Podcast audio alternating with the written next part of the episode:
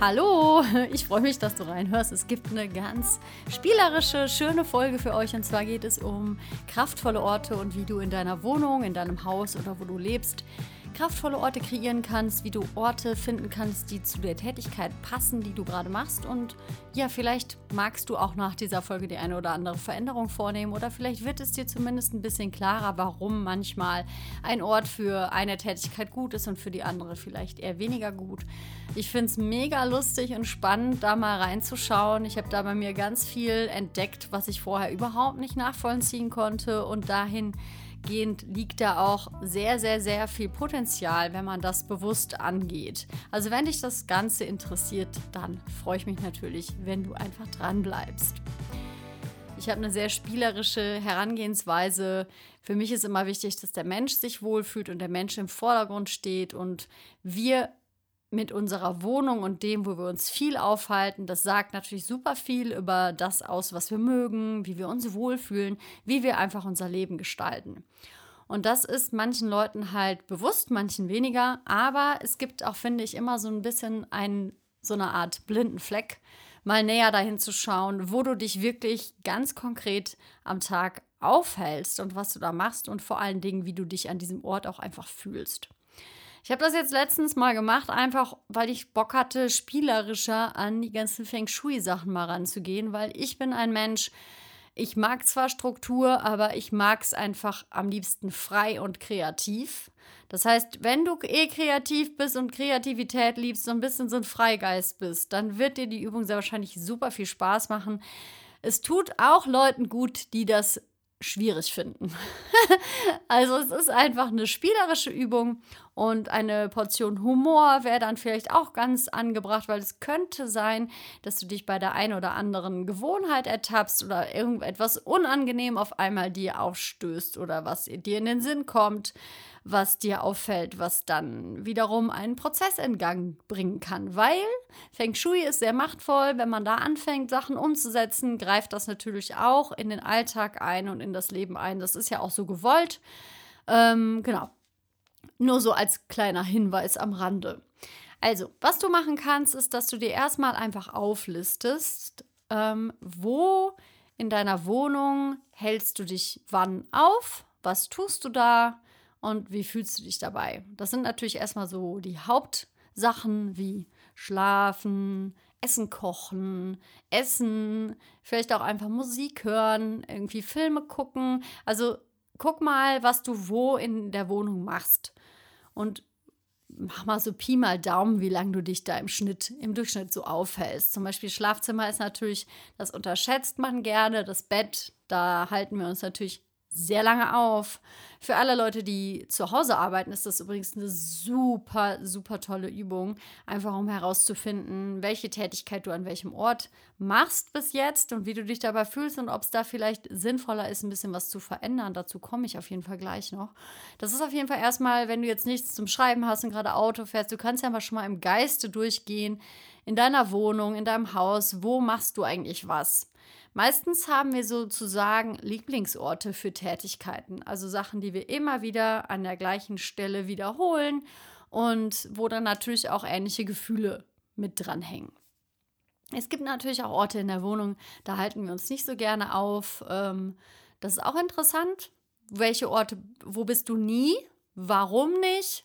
Musst du da vielleicht was verändern, dass das so ein bisschen belebter ist. Es ist einfach so, Räume, in denen wir uns gar nicht aufhalten, die sind natürlich ein bisschen äh, unbelebt. Da sammelt sich auch schnell was an. Das ist dann auch ganz oft so, dass wir da Sachen abstellen und dann bleiben die halt da stehen. Das sind so die Orte, die, ähm, da passiert das schon mal leicht, dass das so eine Abstellkammer werden kann.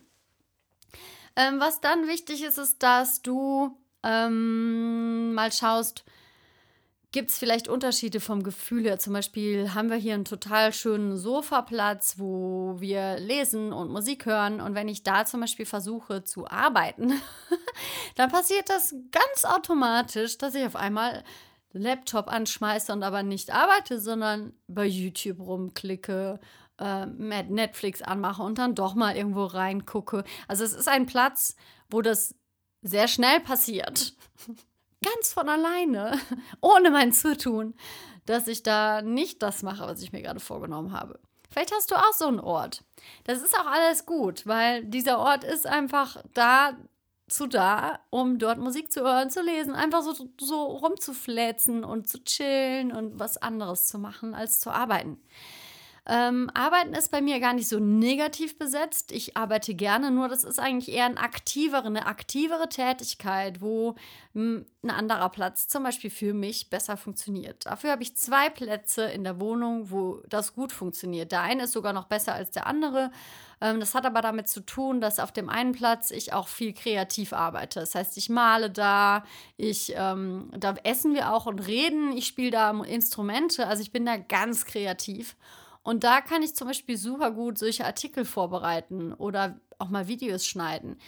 Und dann habe ich noch einen anderen Raum, da sind auch sehr viele Bücher, da habe ich auch so ein paar Plätze, wo ich mich hinsetzen kann und da ist auch ein Tisch, wo auch nicht so viel rumliegt und da kann ich auch rausgucken. Also es ist auch immer ganz gut für mich, um zu arbeiten oder jetzt hier die Sprachaufnahme zu machen. Das sind mal so Beispiele. Ich arbeite viel von zu Hause aus, das heißt, ich bin ja auch viel mehr zu Hause als jetzt manch anderer. Und ähm, das bedeutet, da muss ich natürlich ganz klar mir überlegen, welche Tätigkeit eignet sich eigentlich an welchem Platz. Und ganz lange Zeit lang, nur um das einfach mal klar zu machen, habe ich einen riesen Vorwurf gehabt, dass ich immer wieder an dem anderen Platz, wo wir Musik hören und eigentlich eher chillen, nicht hinbekomme, strukturiert zu arbeiten. Das hat aber ganz einfach damit zu tun, dass dieser Ort mit ganz anderen Gefühlen, also die passen gar nicht zu dem aktiv was tun, an Projekten arbeiten. Dieser Platz ist dafür einfach anders geankert. Wenn man jetzt einfach mal in der Coachingsprache unterwegs ist und sagt, man ankert Dinge an Orten, also Gefühle an Orte, dann ist das anders ähm, für mich gespeichert. Das fällt viel leichter, den Ort zu wechseln, an einen Ort zu gehen, wo du das Gefühl hast, da ist mehr Kreativität, mehr Leichtigkeit, vielleicht auch mehr Licht. Da ist es viel einfacher, ein Buch zu schreiben zum Beispiel und kreativ in, in, in Bewegung zu kommen. Vielleicht macht es auch Sinn, mal ganz woanders hinzugehen und dort mal zu probieren. Wenn du einen Laptop hast oder irgendwas, was du einfach mitnehmen kannst zum Arbeiten, probier dich da mal aus, welche Orte vielleicht besser sind für diese Tätigkeit, was du brauchst du persönlich, um so zu funktionieren, dass das schon mal dienlich ist für die Tätigkeit, für dich. Ähm, zum Beispiel, ich meditiere auch im Schlafzimmer. Das ist ganz klar so ein richtiger Ruheraum bei uns. Da ist, ähm, ist auch schwierig, da reinzugehen und zu arbeiten. Also ich kann da drin lesen, meditieren und schlafen. Und dafür ist der Ort super. Ich komme da richtig gut zur Ruhe, das ist richtig geerdet. Der ist auch ein bisschen kälter und ein bisschen dunkler als die anderen Räume. Dafür ist das auch gut. Es muss auch nicht jeder Raum hell erleuchtet sein und jeder Raum die gleiche Qualität haben. Wir brauchen ja auch unterschiedliche Qualitäten in der Wohnung. So, das heißt, die Aufgabe ist einfach so. Du listest erstmal auf, was machst du wo und wie viele Stunden am Tag sind es so im Durchschnitt. Dann, wenn du magst, das ist wirklich lustig, dann malst du dir einen Grundriss von deinem Haus oder deiner Wohnung auf und dann malst du da, kannst du auch farblich machen, Punkte rein, wo du bist, wie viele Stunden, welche Tätigkeit und wenn du magst, kannst du dann auch mal mit Smileys oder auch einfach mit Begriffen so ein Gefühl finden, was an diesem Platz vorrangig vorherrscht. Es kann Entspannung, Ruhe, Liebe, ähm, Gesundheit, also zum Beispiel das Badezimmer, da bin ich auch super gerne. Das ist, äh, da kann ich mich auch sehr lange aufhalten. Das ist halt so ein richtig schöner, da kümmere ich mich um mich. Also so liebevoll, Liebe, also finde mal Begriffe dafür, so mal als so Beispiele.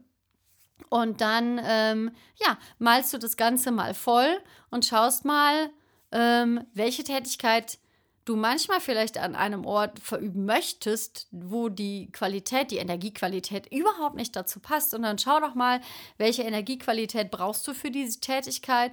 Findest du die vielleicht an einem anderen Platz? Also hast du dann einen anderen Punkt, einen anderen, der diese Qualität hat, die du dafür bräuchtest? Und kannst du mal probieren, die Tätigkeit an diesem Ort auszuüben. Wenn du einen Bereich hast, wo du dich sehr unwohl fühlst, also wo keine Tätigkeit sich gut anfühlt, da ist einfach hinzugucken, was konkret stört dich da? Muss da ein Farbfleck rein? Musst du da aufräumen? Ist es da zu dunkel und du kaufst eine schöne Lampe? Willst du da mal mehr lüften oder mal eine Duftlampe aufstellen, weil es da komisch riecht? Muss das vielleicht einfach ausgemistet und aufgeräumt werden und deshalb hast du keine Lust da zu sein? Das sind so Sachen, die kannst du ja dann auch einfach mal peu à peu. Wir haben ja bald Frühjahr. Im Frühjahr eignet sich das immer, dass du dann einfach nach und nach in kleinen Schritten das vielleicht mal angehen möchtest. Das ist ja auch alles. Ich meine, ausmisten kann man immer, aber das wäre jetzt nochmal ein anderes Thema, da habe ich auch schon oft drüber gesprochen. Es geht jetzt hier einfach um das Bewusstwerden von Energiequalitäten, was sich häufig an Orte ankert, koppelt. Das kann auch sein, dass ähm, das ganz unterschiedlich ist bei den Familienmitgliedern, dass das nicht jeder gleich empfindet wir sind da auch in unseren Vorlieben nicht immer alle gleich. Das heißt, wenn man natürlich mit mehreren Personen in einem Haus wohnt, dann kann das sein, dass der Gemeinschaftsraum zum Beispiel für den einen sich super anfühlt und für den anderen gar nicht. Und dann kann es auch immer hilfreich sein, da vielleicht mal nicht immer drüber zu zoffen, sondern einfach mal zu schauen, okay, was brauchst du denn hier, was ist dir wichtig und was brauche ich hier, was ist mir wichtig. Vielleicht muss man dann auch klarer definieren, was man braucht ne? und sich den Raum auch einfach nehmen, also wirklich in dem Moment den Raum auch nehmen und mal schauen, ähm, was eignet sich eigentlich für was.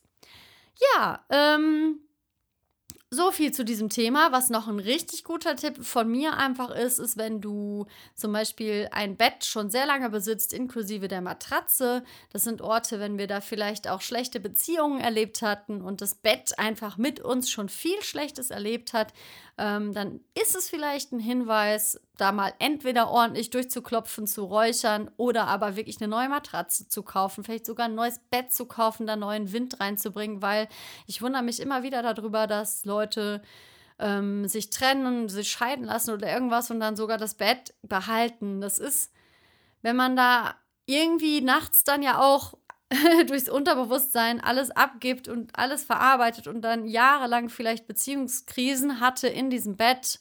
Also in diesem Bett hat man natürlich nicht die Beziehungskrise, aber du bist da viele Stunden. Das heißt, viel aus deinem Unterbewusstsein, viele Emotionen, viel, was dich beschäftigt hat, ist halt einfach dann an diesem Bett auch irgendwie ähm, dran verankert. Das kann total transformierend sein, das einfach abzugeben.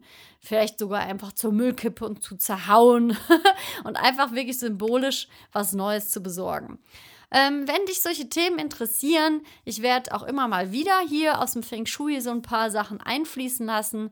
Ähm, frag immer ganz gerne, was du fragen möchtest. Ansonsten empfehle ich auch wirklich auf dem YouTube-Kanal.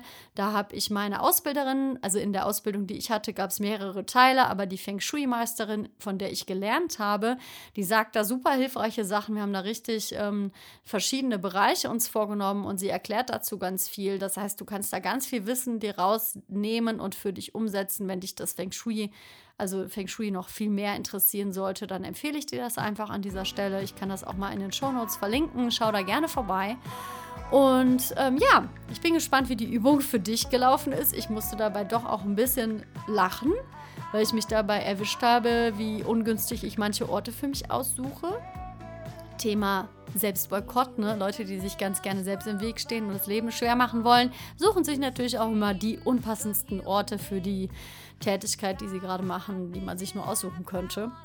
Ja, und ja, ich hoffe, du hast wieder mal ganz viel mitnehmen können für dich. Ich freue mich immer über äh, Bewertungen, Kommentare oder einfach E-Mails. Du kannst immer gerne Kontakt zu mir aufnehmen. Ansonsten sage ich jetzt schönes Wochenende und wir hören uns kommende Woche wieder. Ciao!